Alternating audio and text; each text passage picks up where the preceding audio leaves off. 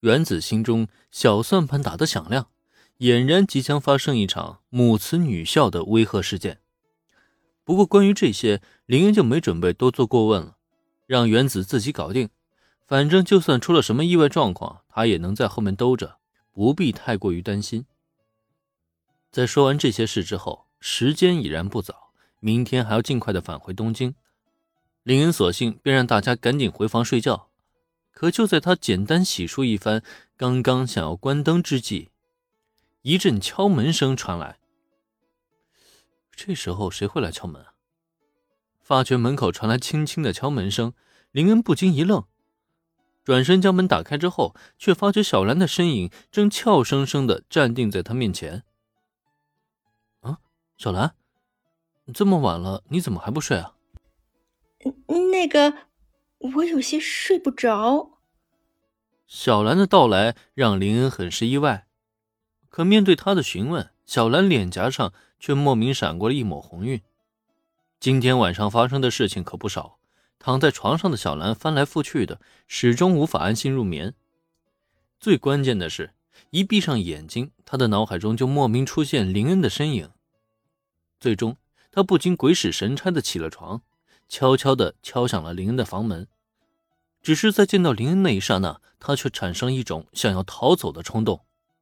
虽然林恩是她的男朋友，可大晚上偷偷跑过来，总觉得好像是他在发出什么主动的信号一般。低下头，有些无法与林恩眼睛对视的小兰，在说完自己睡不着之后，就想说着自己要不要转身离开。可是来都来了，林恩怎么有可能把她放走呢？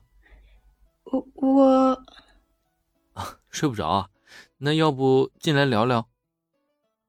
说实话，林恩确实没想到小兰会来找自己，但这漫漫长夜无心睡眠，自己女朋友都这么主动了，林恩总不好放过这么难得的机会，真的让小兰害羞跑掉吧？所以，还没等小兰开口，他就直接一个侧身，为小兰让出了进门的空间。这下倒好，反而是让小兰很是为难。他是进还是不进呢？如果进去的话，会不会显得自己太主动，让林恩误以为自己是一个坏女孩呢？可要是不进去，又会不会让林恩失望呢？那我我就打扰了。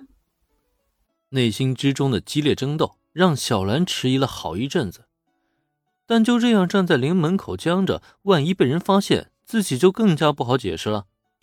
最后，索性心一横，小兰稍稍欠身，垫手垫脚的走进了林恩的房门。这让林恩见状不禁心中好笑，反手将门关上。可关门的声音却又把本能心虚的小兰给吓了一跳，连忙转头，发现林恩只是关门。小兰下意识的抚了抚胸口，表情带着一抹心有余悸。怎么了？小兰此刻的心情早就落在林恩的眼中了，可即使如此，她却故作不知，反而面露不解的看向小兰。呃，没，没什么。面对林恩询问的目光，小兰连连深呼吸了两次，才努力平静下来心情，轻轻的摇了摇头。这深夜前往男友的房间私会，对她而言绝对是初次经历的体验。在这一刻。小兰的心情如小鹿乱撞，扑通扑通的跳个不停。毕竟她都已经高二了，是个大女孩了。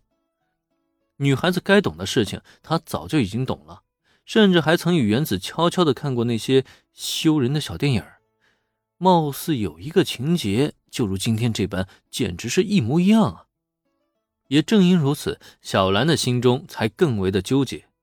如果林恩君也如电影男主角那样直接扑向自己，那他自己是该拒绝呢，还是应该反抗一下呢？坐呀，别站着。怎么了？还在想今天发生的事情？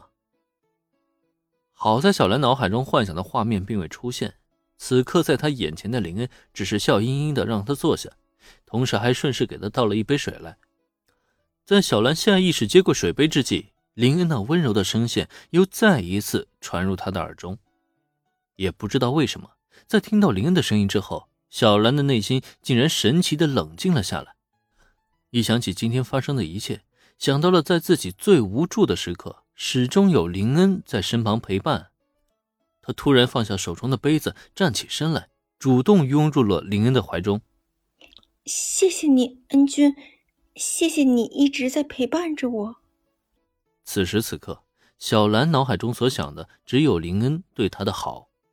在没有遇到林恩之前，虽然他有工藤新一这个青梅竹马，但是很可惜啊。他这个青梅竹马既不温柔又不体贴，也从来没有在他需要帮助的时候出现在他身边，反倒是让他操了不知道多少的心。直到与林恩相遇之后，他才终于明白，有一个一直支持自己的男生站在背后，究竟是一种怎么样安心的感觉。所以在这一刻，小兰内心是非常庆幸的，能够与林恩交往，她感觉真是太好了。